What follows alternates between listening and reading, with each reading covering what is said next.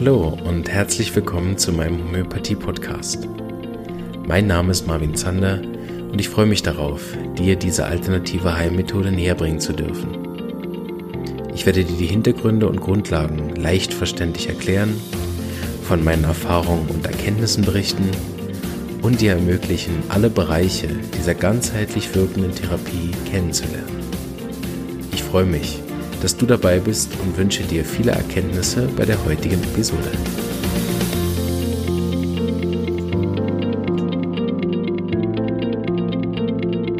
Sehr gut. Einen wunderschönen guten Abend miteinander.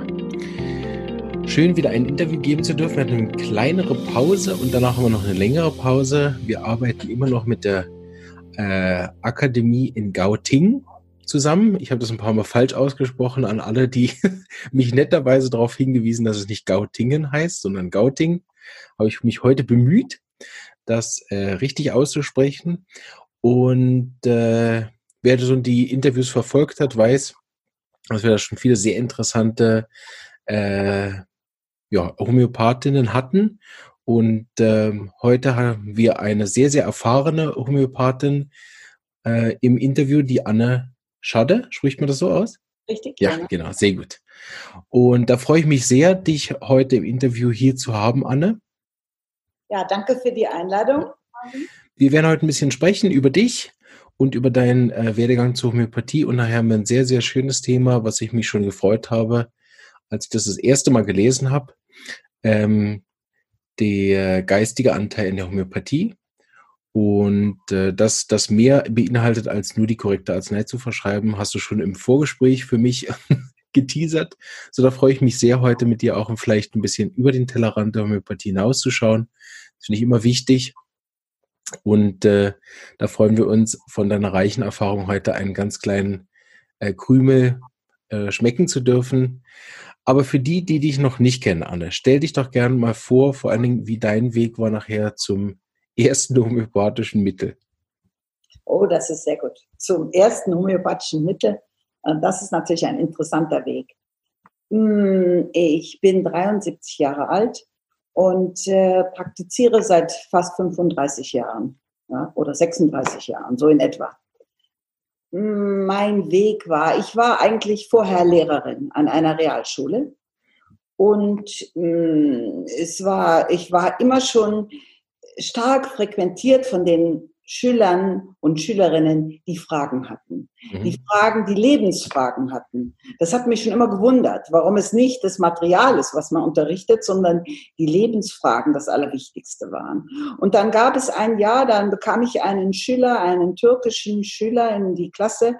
Und ähm, da hatte mich schon vorher die Kollegen gewarnt und hatten gesagt, das, der ist sehr kompliziert und er war auch furchtbar kompliziert. Der störte den Unterricht komplett.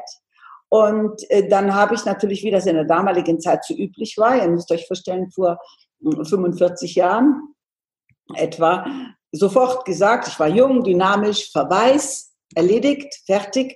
Und dann kam er und sagte, aber das äh, ist nicht gut für mein, für mein Leben, für mein Schicksal, für äh, meine Eltern ich werde bestraft. Und dann habe ich gesagt, okay, setz dich hin und erzähl mir.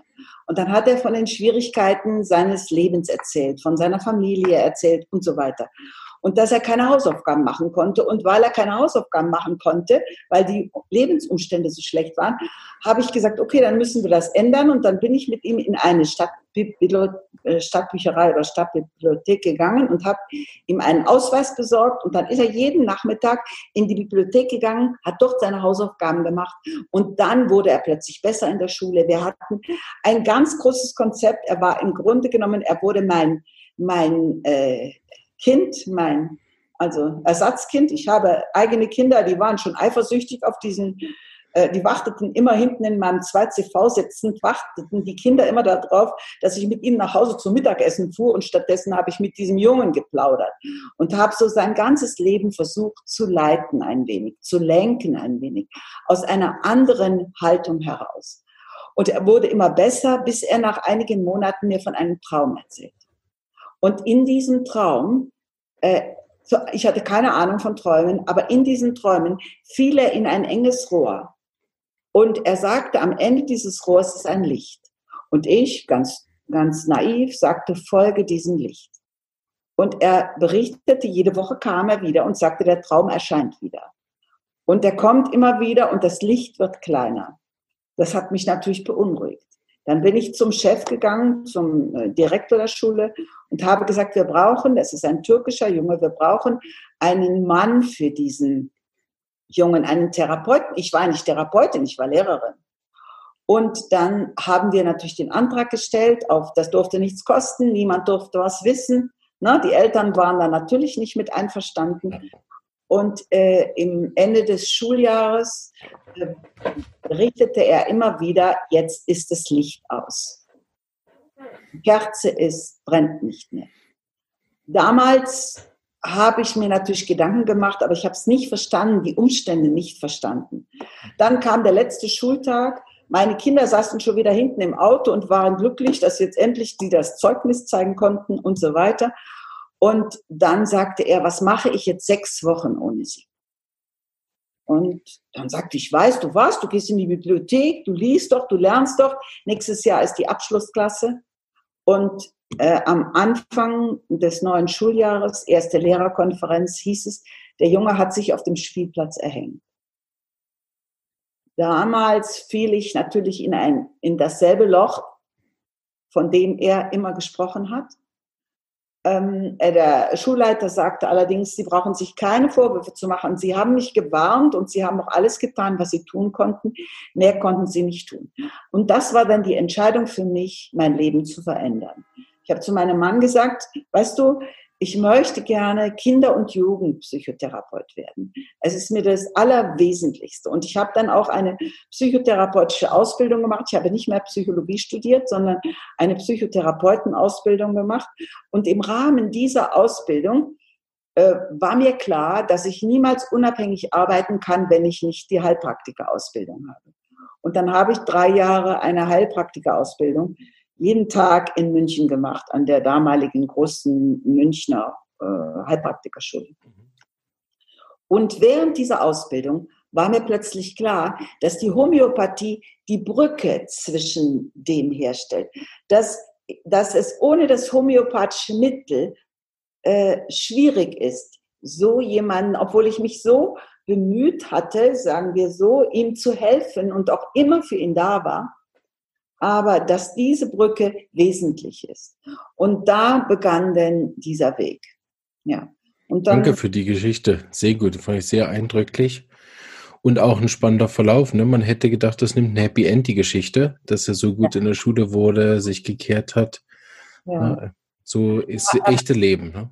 Ja, er wurde auch besser in der mhm. Schule gar keine Frage. Weil das Schöne war an der Geschichte, wir waren 50 Lehrer, in, also im Lehrerkollegium. Ich habe allen erzählt davon und jeder hat mitgemacht. Ja. War ja, deshalb wurde er in allen Fächern besser. Wir waren uns einig, wir freuten uns wie ein Schneekönig über eine, eine zwei oder eine drei in einer Arbeit, weil wir sagten, wir wollen diesem Jungen helfen. Er war unser Projekt. Ja. Aber es ging nicht. Ich fand es sehr interessant, ich möchte da gerade ein bisschen reingrätschen, weil wir das ähm, gerade letztens bei uns in der, in der Online-Weiterbildung hatten, das Thema, wie geht man um mit Patienten, die schwierig sind. Ja, und dann habe ich gesagt, das kenne ich überhaupt nicht. Für mich ist jeder Patient erstmal ein Hilfesuchender. Ich, ich kenne überhaupt keine schwierigen Patienten. Selbst wenn er schwierig wäre, wäre das ja nur sein Thema, wegen dass er kommt und Hilfe benötigt.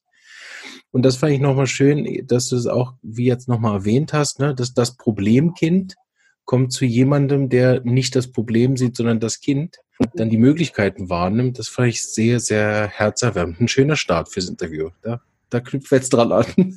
Super. So, so, war mein Weg. Ja, so war mein Weg. Und der hat mich dann auch weitergeführt. Ich habe dann gelernt, dass ich mich dieser Führung ergebe. Mhm.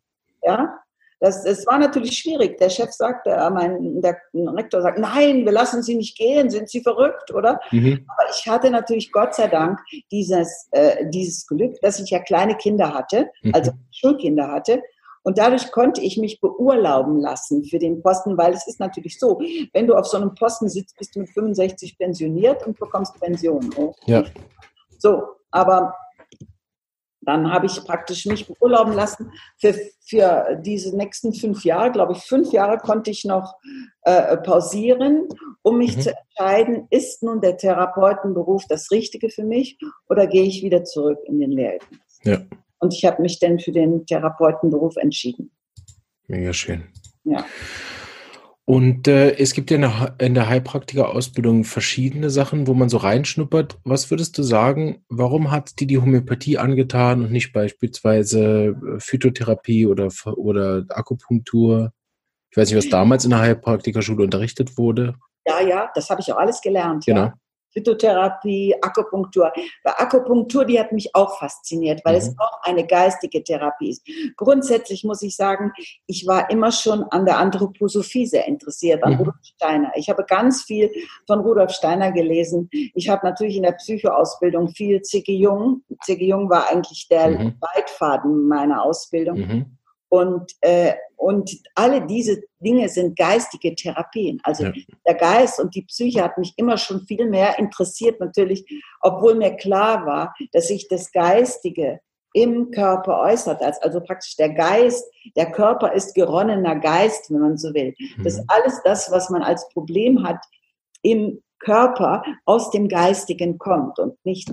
Das ist natürlich ein, eine Lebensphilosophie, die, ich, die mich schon mein ganzes Leben äh, mhm. gestrickt hat. Ne? Ja. Mhm. Vielleicht kannst du uns ein, zwei so Kernpunkte aus dem mitgeben. Für die Leute, die zum Beispiel da noch gar nicht von wissen, wovon du da redest. Ich kenne die halt alle, sowohl die Anthroposophie als auch den Herr Jung. Aber vielleicht für die Zuschauer, die noch gar nichts damit anfangen können, kannst du uns da so zwei, drei Schnipsel daraus geben, dass man Lust bekommt, da tiefer reinzugehen? Nun, nun, die Grundvoraussetzung ist, dass einen das, das geistige Leben des Menschen interessiert. Mhm. Ja, dass man daran interessiert ist, was ist das, was ist, also im Grunde genommen die Philosophie Kants, nicht äh, äh, die Philosophie Kants, was ist das, was ist? Mhm. Also, dass du Fragen hast im Leben. Keine Antworten, sondern Fragen. Und dass du bereit bist, hinter die Dinge zu schauen. Mhm die, die, äh, die materielle Welt zu durchschauen, mhm. zu erfahren, zu erleben. Letzten Endes ist alles, was wir erleben, ein Erleben des, des Geistigen. Und und das, das bringen sie eigentlich alle. Natürlich in der Psychologie, äh, in der Psychologie, also in dem Wissen äh, um die Psyche von C.G. Jung geht es ja auch um Träume, an Dinge, Leben, die man im, die sich manifestieren in unserem Leben. Natürlich haben mich Träume immer, immer sehr interessiert. Ja, schon als Kind habe ich viel mich mit Träumen beschäftigt und habe auch später irgendwie immer die Träume aufgeschrieben. In meiner Zeit als Lehrer habe ich mich sehr intensiv mit Thorwald Detlefsen beschäftigt. Mhm, er ist ja. genauso alt wie ich gewesen. Er ist mhm. er lebt ja nicht mehr. Und ich wohne ja hier in München und der war ein paar Straßen weiter. Also bin ich natürlich in München zu allen seinen Kursen gegangen. Da war ich aber aber noch in der, in der Lehrerzeit, das hatte mhm. nichts mit der Heilpraktikerausbildung zu tun. Also hat mich schon immer die esoterische Psychologie interessiert. Also was ist das Wissen hinter dem, hinter den Erscheinungen, mhm. hinter dem, was ich sehen kann? Und okay, das bleibt, das bleibt, das bleibt auch im, im Alltag so. Ja. Weißt du, das äh, sehe ich auch immer in allen Dingen. Weißt du, ich kann da in Märchen, in Mythen. Ich habe äh, kürzlich noch einem Patienten erzählt, dass äh, ich in den 90er Jahren war ich mal eingeladen in San Francisco zu einem großen Kongress, ein Women Conference, ja. Und am Abend äh, Homöopathie Women Conference, also Frau, nur von Frauen äh, nur Frauen waren Referenten und mhm. nur Frauen waren im Auditorium. Und dann sollten wir den Abend auch noch gestalten. Und jeder sollte den Abend so gestalten, wie er das möchte. Mhm. Und dann habe ich mich gefragt, na, was will ich denn jetzt erzählen? Und dann habe ich gedacht, ich mache was ganz Weibliches. Ich erzähle ein Märchen. Mhm. Das Märchen von Schneewittchen. Mhm. Hm? Und, äh, und man weiß, Schneewittchen wird gehasst von der Stiefmutter. Das, der Jäger tötet es nicht, es hat Glück, es kommt zu den Zwergen, die Zwerge kümmern sich, es ist alles gut, aber das Böse lauert wieder, das Böse wartet, die Stiefmutter kommt, sie versucht erst das Mädchen zu töten auf verschiedene Art und Weisen. Immer können die Zwerge helfen. So, und dann passiert was, es ist, es, es beißt in diesen Apfel, der Apfel ist vergiftet, alle kennen das, das Märchen, aber mir ist jetzt ganz, was ganz Wichtiges. Und was passiert jetzt? Was ist die Lösung dieses Problems? Welche Lösung findet dieses Märchen? Das ist eigentlich die Kernfrage. Alles andere ist Story. Das mhm. ist in der homöopathischen Anamnese. Alles andere mhm. ist Story. Aber was ist die Kernfrage dessen, was da geschieht? Mhm. Wie, wodurch kommt die Lösung in dem Märchen? Du kennst das Märchen ja auch. Ne? Wir wissen, hernach kommt der Prinz, der ist ja schon da, der mhm. erscheint ja schon auf der Bildfläche, aber das Mädchen ist tot. Und was ist das Problem? Oder sagen wir so, was, wie, wie beschreibt das Märchen die Lösung des Problems? Ich sag's mal einfach, ja. Mhm. Frag dich jetzt nicht. Mhm. Im Stolpern der Zwerge. Mhm. Wären die Zwerge nicht gestolpert, wäre das Mädchen nicht aufgewacht. Mhm. Und das ist genau das, was mich immer zu fasziniert hat, dass es eine, etwas gibt, was eigentlich so ein bisschen nicht beachtet wird. Aber das Wesentliche dieses Märchens ist nicht, dass die Stiefmutter kommt und dass sie gerettet wird und dass der Prinz kommt und all das, sondern es ist das Stolpern der Zwerge. Was bedeutet, es ist immer das Stolpern in unserem Leben, was uns ein Stück weiterbringt. Mhm. Was man bei meiner Geschichte sehen kann. Mhm, ja. Stolpert. Ja, das finde ich eine schöne Analogie, ja.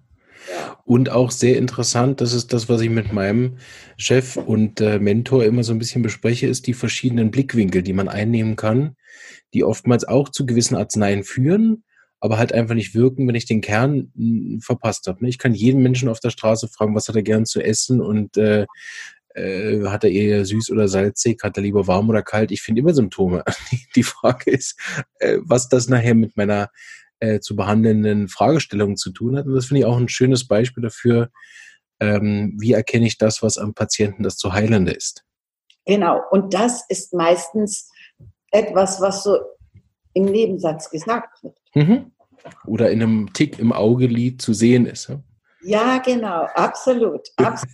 Und das ist eigentlich das Schöne, das muss man natürlich mit allen Dingen üben, weißt du. Ich kann das, ich kriege das aus jeder Story, aus jedem, aus jedem Märchen suche ich immer das Goldkorn. Und das Goldkorn ist meistens das Korn, was nicht gesehen wird. Mhm. Ja? Also nehmen wir zum Beispiel mal einen goethischen Satz. Ich habe natürlich äh, viel Ahnung auch in der Literatur, klar, was der Hass mhm. als Lehrer ist, gehört einfach dazu. Ja? Da sagt der, der, der, der sagt, sagen wir immer diesen, dieses Zitat, was du ererbt von deinen Vätern, erwirb es, um es zu besitzen. Hm, sagt man. Was mhm. du ererbt von deinen Vätern, sagt der Goethe, erwirb es, um es zu besitzen. Mhm. Aber so stimmt der Satz nicht. Weil Goethe sagt, was du ererbt von deinen Vätern hast, erwirb es, um es zu besitzen, sonst ist es eine Last. Das heißt praktisch, man muss sich mit, man lässt manchmal diese Außendinge einfach so weg, statt dass man sich damit beschäftigt, weil nämlich das ist der wesentliche Aus, mhm. Ausdruck. Du hast es erworben und es ist eine Last. Was bedeutet das? Es kann eine Last für dich sein. Das heißt, wenn du in den Erwirb es bedeutet, wenn du in einen Supermarkt gehst und du willst einen Joghurt kaufen, dann kaufst du einen Joghurt. Dann kaufst du nicht alles andere. Mhm. Das heißt praktisch, im Grunde genommen Mensch, bist du frei. Du kannst entscheiden, was du nimmst von dem, was du erworben hast oder nicht. Mhm. Das sind alles solche Dinge, mit denen, mit den Dingen fütter ich natürlich auch die Patienten. Ja. So treibe ich sie durch ihr Leben, so quasi. Wunderschön, ja. Erinnerst du noch an deine, deine ersten Erfahrungen mit, mit Homöopathie selber einzunehmen, wie das für dich war? So lange Zeit ohne homöopathische Mittel und dann plötzlich mit? Wie du das erlebt hast für dich? Für mich, wie ich selber eingenommen habe, ja, weiß ich gar nicht so ganz genau. Ich habe mich relativ wenig damit mir selbst beschäftigt, weil äh, weil ich war zum damaligen Zeitpunkt nicht krank und, mhm. äh, und da habe ich auch nicht homöopathische Mittel genommen. Mhm. Oh, so. Aber ich muss sagen, ich muss ein, ein, ein schönes Beispiel erzählen. Mhm. Da äh, kannte ich, äh, ich, äh, ich kannte einen, einen, äh, ich hatte einen Freund, der hatte einen, einen Schwindel, einen ganz enormen Schwindel. Mhm. Und die gesamte, und er war bei allen Professoren in der, in der äh, Stadt gewesen. Mhm. Und keiner konnte ihm helfen. Und ich hatte gerade eigentlich, ich meine, ich kannte gerade die Mittel von Vitrukas, Phosphor, Natriumur, Lachesis, Nitrigomacidum und so weiter. Mhm.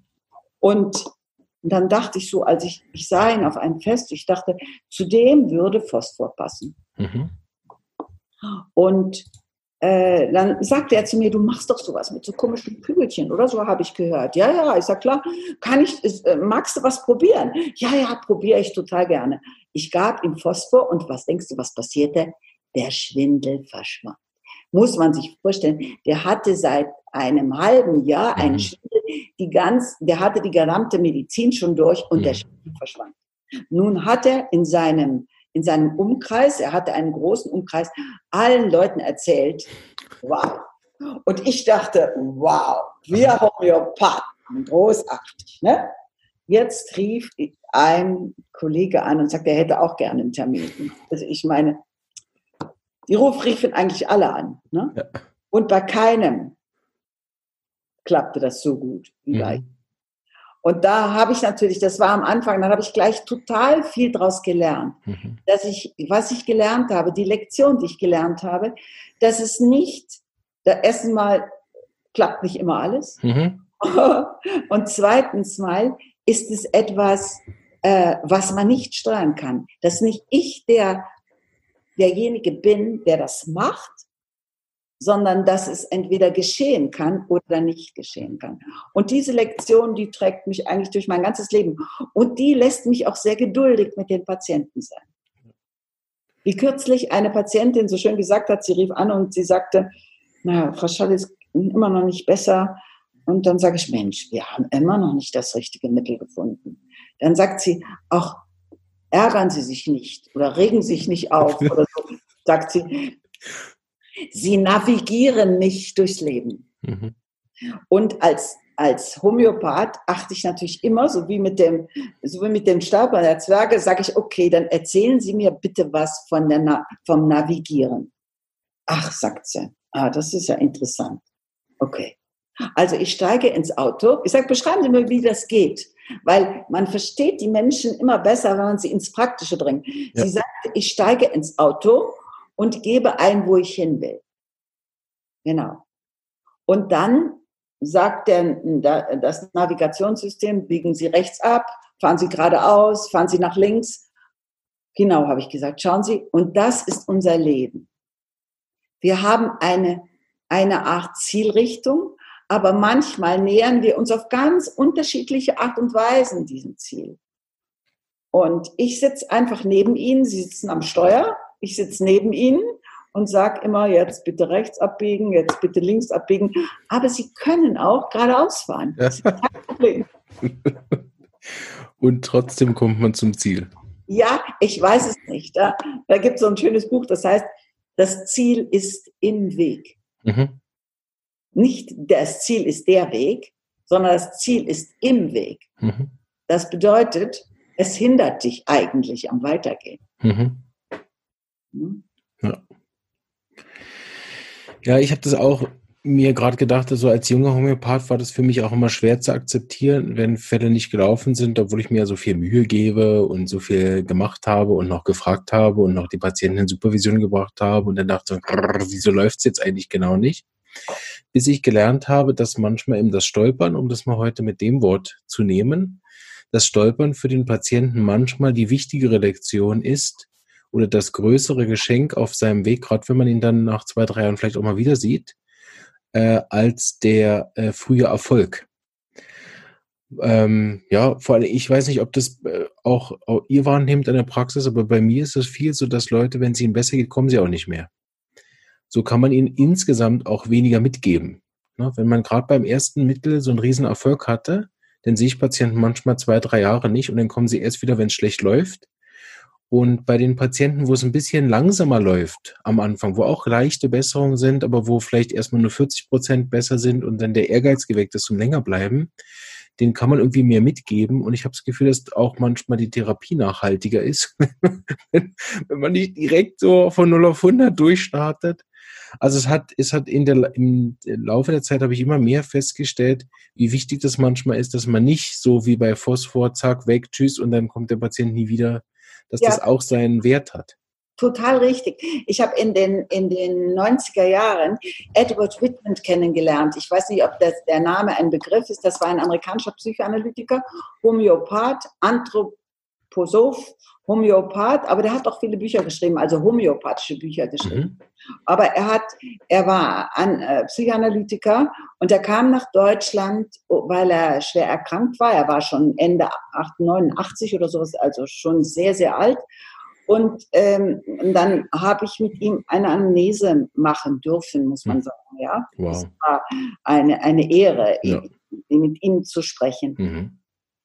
Und dann hat er gesagt, und diese an, wir, wir, wenn du aus der psychologischen Richtung kommst, dann fragst du nicht nur diese Dinge alle ab, sondern dann versuchst du das ganze Leben in einen, in einen Faden zu bringen, mhm. ja und äh, äh, das, das Leben im Grunde genommen zu hinterfragen. Mhm. Und dann hat er gesagt, wenn er das gewusst hätte, dass das die Homöopathie auch ist, dann wäre Ziggy Jung begeistert gewesen, weil mhm. Ziggy Jung mochte die Homöopathie nicht. Mhm. Und warum mochte er sie nicht? Weil er sagte, du kannst nicht dem Patienten einfach das Symptom wegnehmen, was für ihn wichtig ist zur persönlichen Entwicklung. Ja? Das stimmt zwar nicht, du kannst es manchmal wegnehmen, aber du kannst es oft auch nicht. Mhm. Und deshalb braucht der Patient längere Zeit, sonst wären ja alle Therapeuten nutzlos, sonst wären die Psychotherapeuten nutzlos. Auch die führen die Menschen eine Zeit durch ihr Leben. Also sie navigieren, das finde ich den Ausdruck wunderbar, mir ist so gut gefallen. Ich liebe es immer, die modernen Dinge zu integrieren in das alte Wissen. Ja? Mhm. Lass uns noch ein Stück weitergehen, weil irgendwann bist du ja nach Gauting gekommen. Du bist ja, glaube ich, sogar Schulgründerin mit, ne, oder? Hast ja, du das richtig gelesen? Ja, ja, genau. Es ja. war in den, in den 80er Jahren, äh, in den Ende der 80er Jahre. Ähm, haben wir festgestellt, dass wir in der Homöopathie keine fundierte Ausbildung hatten. Weißt du, man lernte da ein bisschen, da ein bisschen, was, da ein bisschen und man machte aus dem was. Ich hatte nämlich ganz schnell eine große Praxis. Mhm. Hatte einfach, ich weiß auch nicht so. Naja, egal. Auf alle Fälle hat es halt immer funktioniert. So, und dann äh, trafen wir uns auf einem Seminar in Celle, weiß ich noch, und haben besprochen, dass wir eigentlich eine Heimat für den, die Homöopathie brauchen. Mhm. Und damals haben der Fred, Fred und die Winnie Stückrath, die, äh, wir trafen uns, am, also das war Ende der Sommer, äh, bevor die Sommerferien begannen und wir waren alle Therapeuten, wir saßen auf einer Wiese und dann sagt, fragten sie, wo fährst du hin, wo fährst du hin in Urlaub? Und wir fuhren zufälligerweise nach Sardinien, mein Mann und meine Kinder und, und ich. Und dann sagten die, wir wollten auch nach Sardinien. Wir kommen dich besuchen. Und dann mhm. saßen wir in, im Sommer in Sardinien auf, auf der Terrasse und haben die Idee des Forums geboren. Ja. Und äh, mein, mein Mann hat uns da versucht zu unterstützen, also finanziell auch zu unterstützen. Und dann in den ersten, äh, und dann haben wir praktisch vom Sommer her im Januar die Gründungsversammlung gehabt. Also wir, es kamen dann Leute hinzu, kamen Kollegen hinzu und dann ging es natürlich darum, welchen Namen sollte dieses Kind haben. Mhm. Und hier in meiner Praxis, gell, wo ich hier gerade sitze, hier haben wir das Forum gegründet, ja aber die, den Namen nicht das Forum gegründet, das ist falsch gesagt. Das haben wir irgendwo bei einer Gründungsversammlung gehabt. Aber den Namen gefunden, die Idee geboren, mhm. was wir machen wollten geboren. Und das war also eigentlich eine wunderbare Zeit. So weißt du, so wie du gerade, wie du vorhin sagtest, so eine Zeit des Aufbruchs. Mhm. Man macht viel zu viel in diesem Leben. Viel zu viel. Ja, und dann bei der Gründungsversammlung wo wir dann schon gleich 90 Leute hatten, die mitmachen wollten, was ja, ja gigantisch war. Ja. ja. Wir waren, wir waren natürlich richtig euphorisiert. wie, äh, wie du vielleicht weißt, haben wir das Pentagramm mhm. als Symbol genommen, das Pentagramm mit, in, mit Buch äh, und da einen Kreis um das Pentagramm mhm. gezogen und dann die Buchstaben. Ich kann es auch mal zeigen, wenn du möchtest. Warte, ich hol's mal. Ja. Habe ich einen Zettel ausgedruckt. Ja, ist er jetzt? Hier, ja. Mhm. Das Pentagramm. Hm? Mhm das in, in, umkreist ist. Das Pentagramm ist das äh, Symbol äh, der, äh, der, äh, Eingebor der Eingeweihten Pythagoras, ein Symbol für den neuen Menschen, für den wiedergeborenen Menschen. Das Pentagramm wird ja mit einem Strich gezeichnet, der fünfzackige Stern. Kann man mal probieren, ne? So, so, so, so, so. Mhm. So mit einem Strich gezeichnet. Also stammt von Pythagoras, von den Einweihungen der Pythagoreer. Und wir haben dann noch weiter in diesen Stern hinein die, äh, äh die griechischen Buchstaben von Ygea, der Göttin der Gesundheit, reingearbeitet. Also es ging hier, wir waren, wir haben gesagt, wir sind ein geheimer Club, okay, wir sind das. War schön, war ganz schöne Zeit. Ja, genau. Und dann ähm, bei der Gründungsversammlung, zur Gründungsversammlung, muss ich sagen, haben wir einen Homöopathen aus England eingeladen, weil in England gab es schon eine Organisation für Nichtärzte, ja, also mhm. die Society of Homeopaths. Und der, der äh, Stephen Gordon war, kam als Repräsentant von ihnen, um dann bei uns zu reden. Und der übernachtete bei mir im Haus, bei uns im Haus, im Gästezimmer. Und am nächsten Morgen beim Frühstück sagt er zu mir, nach der Gründungsversammlung, sagt er zu mir, was hältst du davon? Wir waren da gerade, weißt du, das war 1990, der Aufbruch Europas. Mhm. Hältst du davon, wenn wir das eine europäische Organisation machen? Mhm. So, und dann haben wir ja Kontakt aufgenommen. Ich wurde vom Forum äh, abgestellt in, das, in die europäische Organisation und dann mhm. haben wir Holland, Finnland, Norwegen, Schweden, England. Wir haben eine europäische Organisation gegründet, European Council of Classical Homeopathy. Und dann waren wir alle zusammen. Dann gab es damals zur damaligen Zeit große Kongresse in England. Und auf diesen großen Kongressen haben, haben wir dann, kamen dann internationale weitere Leute. Und dann haben wir Sankaran war dann da auch dabei. Und dann haben wir das Sankaran und Amerikaner und aus allen Ländern, Australier. Und dann haben wir das International Council gegründet. Wisst, wisst ihr, und ich bin ja so ähnlich konstruiert, wie du gerade vorhin auch erwähntest. Es war eigentlich alles viel zu viel. Und das, der Konflikt war, wir hatten kein Geld. Ja? Wir hatten kein Geld.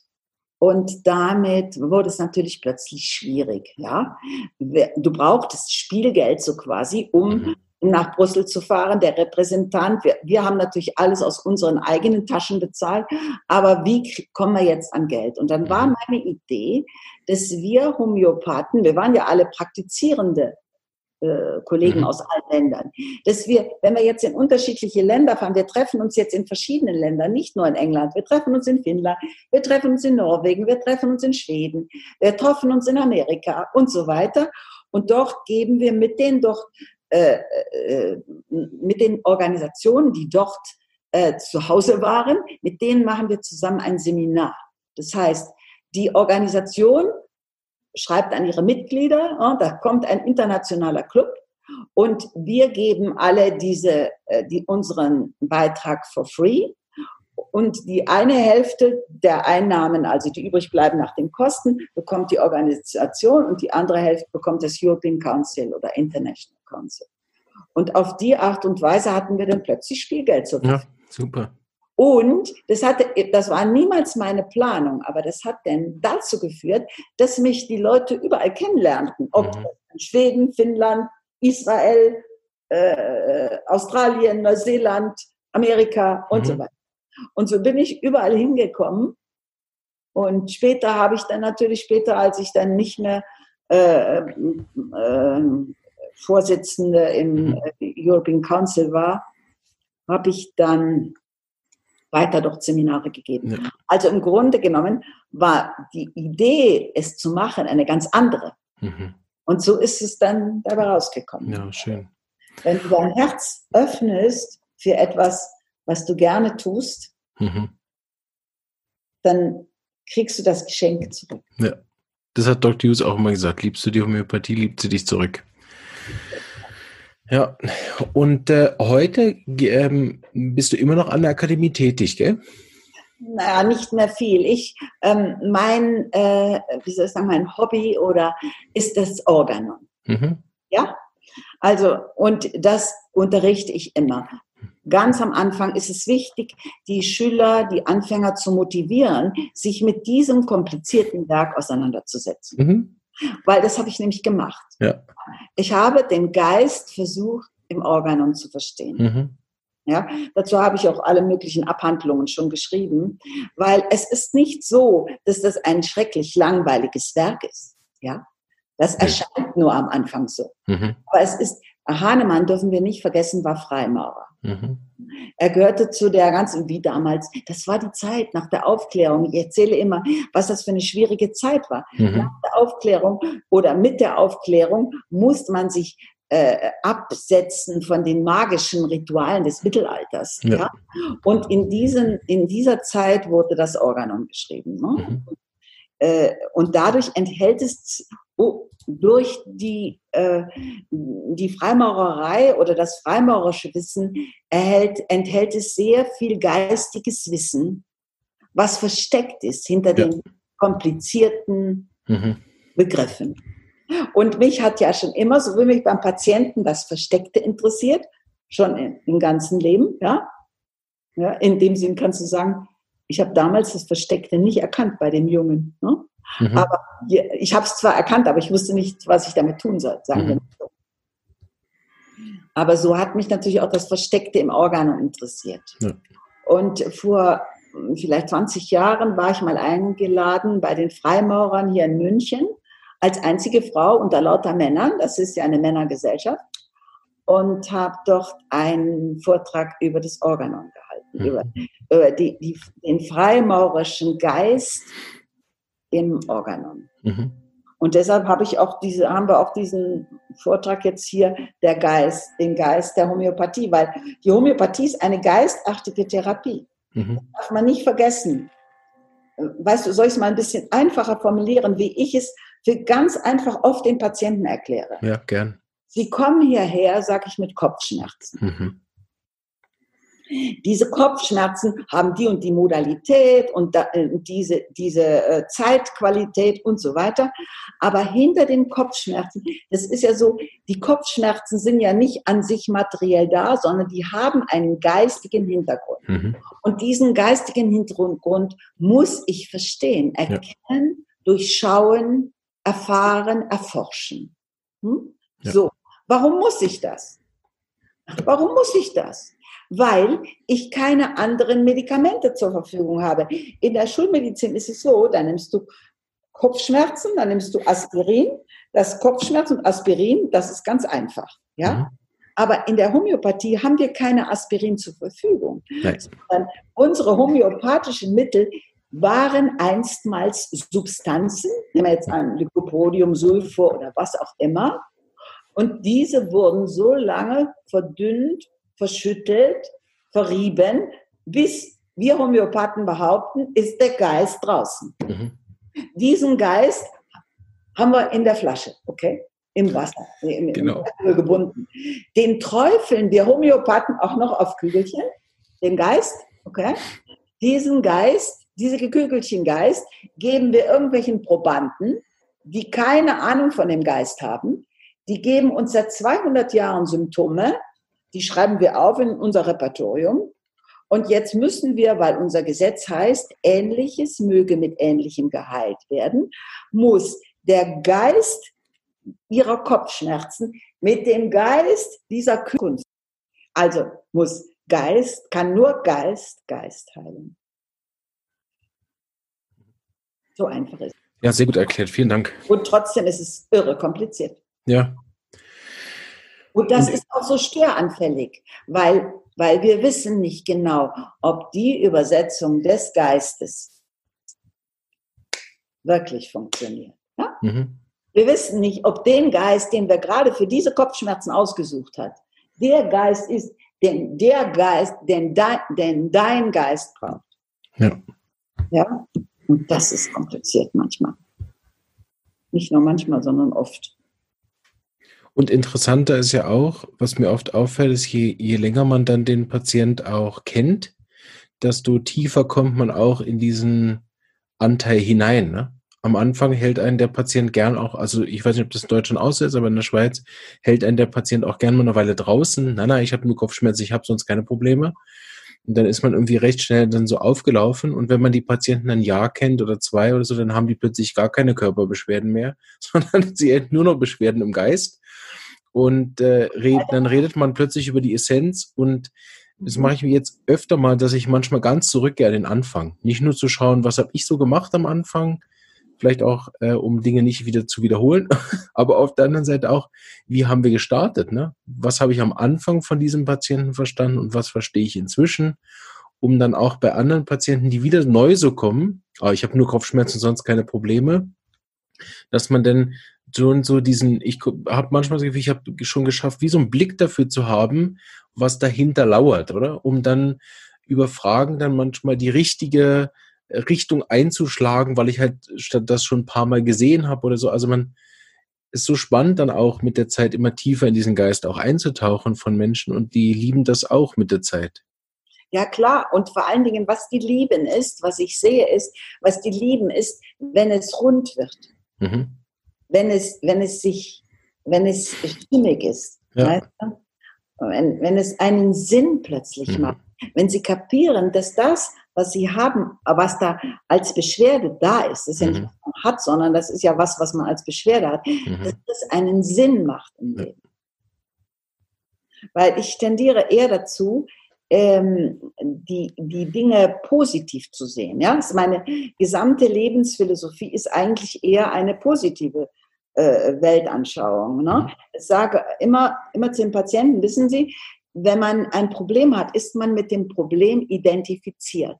Man sagt, das ist mein Problem. Da hält man ganz starr dran fest. Und wenn wir beide es schaffen, dass sie in die 180-Grad-Drehung gehen und das aus 180 Grad betrachten können, dieses, dieses Problem, dann kriegt es eine ganz andere Qualität. Ja. ja? In, der, in der Psychologie nennt man das die kognitive Umbewertung eines Zustandes. Mhm. Also, dass man etwas kognitiv umbewertet. Ja. Und das macht oftmals viel Sinn. Und insofern ist Homöopathie nicht immer nur das Wegnehmen des Symptoms, sondern dass man die Patienten dazu bringt, einmal das Leben aus der Entfernung anzuschauen, ja, ja. zu betrachten. Ne? Also, das ist die, das eigentliche Geheimnis des Lebens, ja. dass man lernt, ruhig zu, ruhig die Dinge anzuschauen. Mhm. Und das lernt man natürlich im Laufe dieses, dieser Jahre. Ja. ja, genau. Das kommt voll alleine. Ja, das bringen einem die Patienten bei, sage ich immer. Jeder Patient kommt mit einem Geschenk für dich. Die Frage ist, hast du es bemerkt? Ähm, ich würde gerne nochmal eingehen auf das, nehme ich, nehme ich Symptome weg. Da kannst du uns sicher gleich noch mehr erzählen. Aber äh, ich will es mal öffnen mit, mit der These, dass wir ja die Lebenskraft stimulieren, sich selbst zu heilen so ist es ja auch grundsätzlich gar nicht so, dass ich irgendwas tue, respektive wegnehme.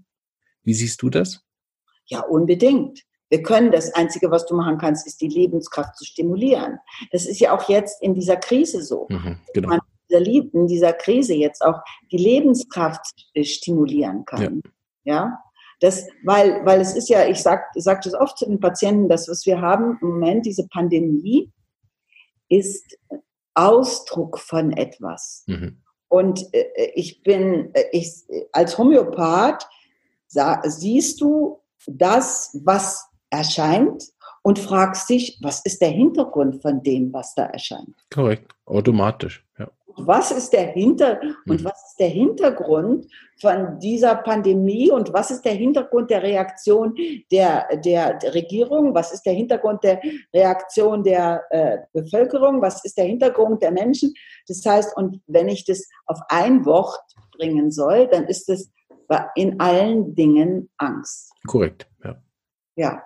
Das heißt praktisch, wir sind im Moment mit einer Angst konfrontiert. Diese Angst ist elementar. Mhm. Die gilt für die ganze Welt. Mhm. Und das finde ich ungeheuer spannend. Ich habe ein, ein YouTube-Video gemacht, ganz am mhm. Anfang der Krise. Das habe ich genannt, wie erkenne ich das Licht in der Corona-Krise? Wie erkenne ich das Licht in der Dunkelheit? Da habe ich gesagt, das ist, hängt im, im, im YouTube-Kanal und oder auf meiner Website, da habe ich gesagt, dass äh, äh, die Dunkelheit, dass das Licht immer die Dunkelheit sucht. Also wenn du ein dunkles Zimmer hast und draußen ist es hell, du öffnest die Tür, Tür wird das Zimmer hell. Mhm. Wenn draußen hell ist und das Licht ist und das Zimmer ist dunkel und du öffnest die Tür, äh, dann ist das Zimmer wieder hell. Mhm. Das heißt, das Einzige, was du jetzt machen kannst, ist die Tür zu öffnen. Mhm. Und diese Tür, die müssen wir gerade im Moment öffnen. Mhm. Die, die Tür für die Möglichkeit eines neuen Lebens. Mhm. Da bin ich weder ein Protestler noch ein äh, äh Akzeptanzler oder wie man die nennen will. Also es ist, ich schaue wie genauso mit in der 180-Grad-Drehung auf das Phänomen. Und weißt du, äh, Steiner hat in, in Dornach, hier in der Schweiz, hat er so eine riesengroße Plastik. Ich weiß nicht, ob du das kennst, das, das Goetheanum. In, mhm. und, der, und diese große Plastik zeigt Christus und seine Widersacher. Mhm. Und de, da kann ich natürlich jetzt einen ganzen Tag drüber reden. Aber ich will nur eine einzige Sache sagen. Der Christus hat staunend die Augenbraue, eine Augenbraue staunend erhoben. Und für mich ist das der Ausdruck den wir Homöopathen brauchen. Das staunende Erheben einer Augenbraue. Also nur ins Staunen zu gehen, das ist für mich so die 180-Grad-Drehung. Mhm. Ich staune über das, was da passiert. Mhm. Weil, wenn ich das lerne, wenn ich das mache, jedes Mal, in jeder Situation, weißt du, ich bin ganz sicher, ein Homöopath ist nicht einer, der homöopathische Mittel gibt, sondern einer, dessen Leben homöopathisch abläuft. Ja, korrekt. Schön, dass du das sagst, ja. Und das bedeutet, ich schaue mit äh, aus dem, deshalb könnte ich natürlich auch nie demonst mit demonstrieren gehen, weil ich sage, das ist mir viel zu wenig Distanz. Ich mhm. brauche diese Distanz, weil ich ja weiß, als Homöopath, jede Krankheit beginnt im Geist. Korrekt. Ja. Und das hat mich äh, erstaunlich angstfrei immer gehalten. Ich habe das jetzt das erste Mal so richtig bewusst gesehen, seit wie vielen Jahren ich schon keine Angst mehr habe vor Krankheiten und auch nicht vor dem Tod, weil ich, weil ich wie einen anderen Blick darauf bekommen habe, dass ich denke, ja gut, sterbe ich eh irgendwann. Aber wie ich bis dahin lebe, das ist ja, worum ich mich kümmern kann. Und, und deshalb ist mir manchmal auch dann meine Zeit zu schade, mich überhaupt zu fürchten, weil es ändert ja nichts. Und äh, das kann ich genauso unterschreiben. Ich bin dann weder dagegen noch dafür, sondern ich gucke, dass ich in der Zeit so vielen Menschen helfe, wie ich kann. Das ist mein Job. Und den mache ich, ob Corona-Krise ist oder nicht, solange ich arbeiten darf. Und äh, ich finde es so schön, diese, diese Angstfreiheit auch wirklich innerlich zu fühlen. Richtig, richtig. Und da müssen wir natürlich in, in dem Sinn, müssen wir ein bisschen differenzieren, weil Angst ist etwas, was uns allen gegeben ist, ja, was, mhm. was unser, unser Ursprung ist. Ne? Mhm. Die Angst ist der Ursprung, die letzten Endes die Angst vor dem Tod. Ne? Mhm. Die Urangst des Menschen an sich, also mhm. die, Ur, die Angst vor der Dunkelheit. Ja? Mhm. Ich meine, jetzt könnte ich über Harry Potter reden, aber das mache ich jetzt nicht. Ne? Das machen wir ein andermal. Erzähle ich dir was von Harry Potter. Sehr gut. Aber, egal, das ist mein Lieblingswerk. Aber in der, in der Praxis ist es so, dass, es, dass wir immer wieder mit der Angst der Patienten konfrontiert werden. Also ich erzähle mal ein kleines Beispiel. Mhm. Äh, das war vor einigen Wochen. Da ruft mich eine Mutter auf dem Handy an, ganz aufgeregt. Ich sitze mit einem Patienten und sagt, die, das, das vierjährige Kind hat die zweijährige oder anderthalbjährige die Treppe runtergestoßen. Und die Kleine ist ganz heftig mit dem Kopf auf den Boden, auf den Steinboden aufgestoßen. aufgestoßen. Infernalisches Geschrei im Hintergrund, kannst du dir vorstellen. Soll ich mit dem Kind, schreit sie in den Hörer, soll ich mit dem Kind in die Ambulanz gehen? Ich schreie zurück, wollen Sie mit diesen Kindern jetzt in die Ambulanz gehen? Fragezeichen. Sagt sie, nein, nicht wirklich. Verstehst du? Es ist so, dass man, wenn man sofort die Antwort hat, dann hat der Patient gar keinen Raum. Er ist ein, er ist ein freies Wesen, also muss er sagen, sage ich, passen Sie auf, was Sie jetzt machen ist, Sie setzen beide Kinder hin und geben jedem Kind, äh, die hat, alle meine Patienten haben so eine Erste-Hilfe-Tasche und geben jedem Kind Aconitum C30. Jedes Kind kriegt jede zwei Minuten ein Kügelchen von Aconitum. So. Und rufen Sie mich in einer halben Stunde an, wieder. Okay, sagt die Mutter. Sie ruft an, eine Dreiviertelstunde später und sagt, beide sind sofort eingeschlafen nach Erkundung. Mhm. Weil sowohl die Stoßerin, also die, die, äh, die äh, Täterin, als auch das Opfer hatten beide einen Schock. Ist doch ganz logisch. Genau. Da ist ja nicht einer schuld. Ja. Und jetzt sagt die Mutter, ja, was soll ich jetzt machen? Jetzt sind die beide eingeschlafen. Soll ich jetzt danach, wenn die aufwachen, mit denen zum, mit der Kleinen zum Krankenhaus fahren? Ja? Und dann sage ich, Sie haben jetzt Angst. Ja, ja, sagt sie, ich habe Angst, dass das Kind eine Gehirnerschütterung hat. Ich sage, erstmal warten Sie jetzt ab, ob das Kind erbricht. Hm? Es hat bis jetzt nicht erbrochen, also können wir, sind wir ein bisschen auf der sicheren Seite. Okay? Oh gut, sagt sie. Ja, dann sa sage ich zu ihr, passen Sie auf. Und was Sie jetzt machen ist, jetzt nehmen Sie mal Ihre Angst ganz bewusst wahr. Sie mhm. setzen sich hin, tun die die Uhr stellen, so eine Kurzzeitwecker und erlauben sich fünf Minuten Angst. Und sagen, ich habe jetzt Angst, ich habe jetzt Angst. Das ist praktisch so, die Identifikation, ich gucke jetzt nur meine Angst an. Mhm. Dann öffnen Sie bitte das Fenster und schicken die Angst raus. Mhm. Weil das ist eine geistige Kraft. Ich arbeite ja nur geistig. Der Geist der Homöopathie ist der Geist im Leben. Schicken und machen Sie das Fenster wieder zu. Und dann setzen Sie sich wieder hin und dann sagen Sie, ich habe Vertrauen. Und mit diesem Vertrauen in ihrem Innern gehen sie zu den schlafenden Kindern, legen jedem Kind die Hand aufs Herz. Sie schliefen eh zusammen im Bett. Die zwei hatten sich zusammen ins Bett gelegt, ja? in ein Bett. Legen jedem Kind die Hand aufs Herz und sagen den Kindern, ich vertraue euch. Allen beiden. Damit die Große nicht das Gefühl hat, die hat der Kleinen was angetan und die Kleine im Grunde genommen nicht einen Hass auf ihre Schwester bekommt. So. Punkt. So.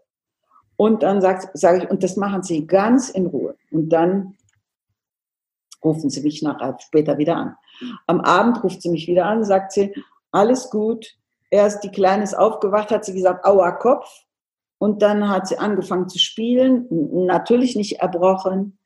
Und ähm, ja, und am, und am Abend, nach dem Abendessen, haben die Kinder wieder ins Bett. Sie sagt, die sitzen gerade eben beim, Abend, beim Abendbrot. Und das ist so, weißt du, dass man nicht mit der Panik der Menschen geht. Weil meine Meinung ist die, wenn jede Erkrankung geronnener Geist ist, dann ist es, braucht es, bevor der Geist im Körper die Manifestation macht, braucht es eine geraume Zeit. Mhm. Und die hatte mich ja sofort angerufen, verstehst du? Die war in dem Augenblick war sie total präsent und rief an.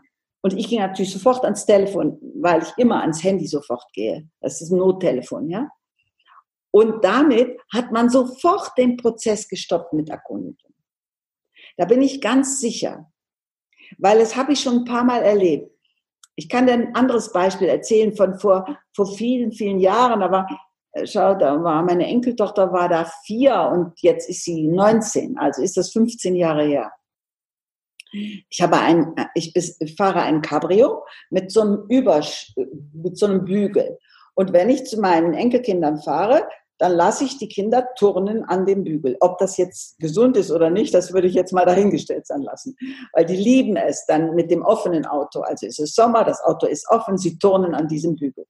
Und ich gehe äh, aus dem, in den Garten und jetzt haben die drei Kinder, haben gespielt dort die Große, die Vierjährige, hat ihre Hand an der Tür gehabt, wirft die Tür zu, die Tür, die Tür fällt und infernalisches Geschrei. Wir rennen, meine Schwiegertochter und ich, wir rennen da sofort hin, um, dem, um das Kind zu befreien aus dieser. Das Kind hält die Hand so, ja, so hält sie die Hand, hält sie mir ins Gesicht so. So, und dann sagt meine Schwiegertochter, sollen wir jetzt direkt ins Krankenhaus? Nein, nein, sage ich, stopp, stopp, stopp, warten, warten. Hol die homöopathische Tasche. Wir geben jetzt, gucken mal, was ist da passiert? Was ist da passiert? Das erste, ich sage, weißt du, wir haben zehn Minuten Zeit bevor der Geist der Tür in den Körper rennt. Na, sie hat mir geglaubt, Gott sei Dank. Weil es ist, es ist einfach so, das dauert eine Weile. Nach zehn, wenn wir in zehn Minuten nicht die Lösung gefunden haben, dann unternehmen wir was. Aber wir haben die zehn Minuten jetzt und die nehmen wir uns. Und dann gab ich dem Kind zuerst Arnika. Das Kind schrie die ganze Zeit. Meine Schwiegertochter wollte sie trösten. Ich sage, nein, nein, tröste sie nicht, weil ich, ich muss jetzt, ich muss ganz klar im Geist bleiben. Ich muss ganz klar hier sein. Nicht kein Mitgefühl oder oh, äh, Mitgefühl hat man immer, aber kein Mitleid. Und sagen, so, Annika machte gar nichts. Dachte ich, was ist denn da passiert? Du konntest das Kind ja nicht fragen, weil das Kind schrie ja nur. Also sag, äh, dachte ich, vielleicht braucht sie Hypericum, also Fingerspitzen, weil sie machte ja die ganze Zeit, hielt sie mir so die Hand entgegen, ja. Und dann Hypericum nichts, das Kind schrie weiter. Jede Minute ein Kügelchen, äh, nicht jede Minute, jede 20 Sekunden so ein Kügelchen, ja, mhm. um zu sehen, erwische ich diesen Geist noch oder nicht. Mhm. Nichts passierte. Jetzt war natürlich durch diese fünf Minuten schon, äh, sah man, dass diese, die Kapseln hier, die waren weiß. Mhm. Die Finger, durch Hypericum wurden die Fingerspitzen schon wieder ein bisschen besser. Ne? Mhm. Aber die Kapsel hier, die war, und dann wusste ich, was ist das Mittel für die Ka Verletzung der Kapsel? Der Fingerkapseln. Es war praktisch die, der, die, die, die Tür war auf die Fingerkapsel ge, ge, äh, und mhm. hat die Fingerkapsel verletzt. Ja? Und was ist das Mittel für, Finger, für Kapseln, für Kapselverletzungen? Calendula. Äh, mhm. Calendula ist das Mittel der Kapselverletzung. Mhm. So, und ich gab dem Kind zwei Kügelchen oder ein Kügelchen Calendula. Die hörte sofort auf zu heulen ja, zu schreien. Ich dachte, okay, weiter, weiter, jede, also da darf man nicht aufhören, sondern weitergeben, jede Minute geben, geben, geben. Und dann sagt sie, darf ich hier einen Verband drum haben? Sie raste nach oben ins Badezimmer, kletterte auf irgendeinen Stuhl, um den Verband aus dem, aus dem Badezimmerschrank äh, zu nehmen. Und dann haben die einen riesen Verband drum gemacht, haben wir die ganze Zeit Kalendula, Kalendula, Kalendula gegeben und ähm, den riesen Verband da drum. Und am nächsten Tag, sag ich mal, da ging sie, so ging sie dann auch natürlich schlafen, ist ja klar, sie ist absolut total verletzt, okay? An, am nächsten Tag äh, musste im Kindergarten natürlich diesen Verband. Sie sagte auch, darf ich das im Kindergarten zeigen? Und äh, ja, am nächsten Tag hat sie dann Matsch gespielt und dann kam sie mit dem Verband in ihrer Tasche, den nassen Verband in ihrer Tasche nach Hause und die Hand war in Ordnung. Das heißt praktisch, der, der Prozess, be, bevor wirklich was richtig in die Manifestation kommt, der ist ein wesentlicher. Mhm. Natürlich so, wenn du seit 30 Jahren Kopfschmerzen hast, dass mhm. nicht so schnell besser werden. Das ist ganz logisch, oder? Ja, da kannst du lange alle zwei Minuten was geben. Hoffnungslos. Also es geht ja auch nur in der akuten. In der ja, genau, klar. Aber hey, vielen Dank. Wir, wir nähern uns langsam dem Ende. Mhm. Aber ich äh, freue mich darüber, wenn du unseren Zuschauern noch ein letzte Abschiedsworte sagst, so zusammenfassend für dich, was du ihnen mitgeben möchtest. Das Leben so genießen, wie es ist. Es immer aus der 180-Grad-Drehung anzuschauen. Die Homöopathie ist die wundervollste Therapie, die ich mir vorstellen kann. Das ist der Augenblick, wo nicht der Therapeut arbeiten möchte, muss, sondern wo das Mittel arbeitet. Das ist ja wundervoll. Du brauchst, du musst schauen, als Homöopath musst du schauen, möglichst distanziert, möglichst klar, und ruhig zu bleiben. Ja, was soll ich sonst noch sagen? Ja, super. Das Leben zu genießen, das ist mir ein aller. Deshalb äh, zum Beispiel verbiete ich weder Kaffee noch irgendwelche anderen Dinge, weil ich sage, alles das, was ich liebe, kann mir nur gut tun. Mhm. Wird mir definitiv nicht schaden. Es sei denn, ich habe hohen Blutdruck und 20 Tassen Kaffee am Tag, das ist ja auch nicht sinnvoll. Ja, hat aber, aber, dann auch nichts mit Liebe zu tun. Ne? Nein, das hat dann nichts mehr mit Liebe, das hat dann was mit Sucht zu tun. Genau. Mhm. Vielen Dank. Also ich, ich könnte dir auch noch zwei Stunden zuhören. Also sehr, sehr angenehm. Ich äh, werde mir auf jeden Fall noch das YouTube-Video raussuchen, dann kann ich dich ja nochmal hören. Ja. Äh, und äh, deine Worte zu Corona hören und dann vielleicht auch noch teilen bei uns in der Gruppe. Das ist äh, bewusst bei uns kein Thema. Ich versuche das da ein bisschen rauszuhalten, dass wir uns nicht zu viel damit beschäftigen. Aber das wäre eine schöne Botschaft, mal das dann diesen anderen Blick nur einnehmen zu können. Da freue ich mich sehr darauf, das zu hören. Ich danke dir für deine Zeit. Gerne. Und äh, auch an alle Zuschauer und Zuhörer danke ich, dass ihr eingeschaltet habt. Und wenn Fragen sind, könnt ihr das gerne in den Kommentaren machen. Ich leite die dann an die Anne weiter, wenn das Fragen sind, die ich nicht beantworten kann. Und ansonsten findet ihr sie, wie sie gesagt hat, in YouTube. Aber ich werde auch noch ein paar Links, die ich finde, zum Beispiel zum YouTube-Video hier in die Kommentare noch machen unter das Video. Und äh, sonst über die Akademie-Seite. Ich wünsche allen am besten über die Website, meine Website. Ich habe natürlich. Ja, genau, die verlinke ich auch noch. Genau, kommt alles. Und ähm, ja, vielen, vielen Dank fürs Zuhören. Danke an dich, Anne, und ich wünsche euch allen einen ganz schönen Abend. Macht's gut. Ciao. Danke.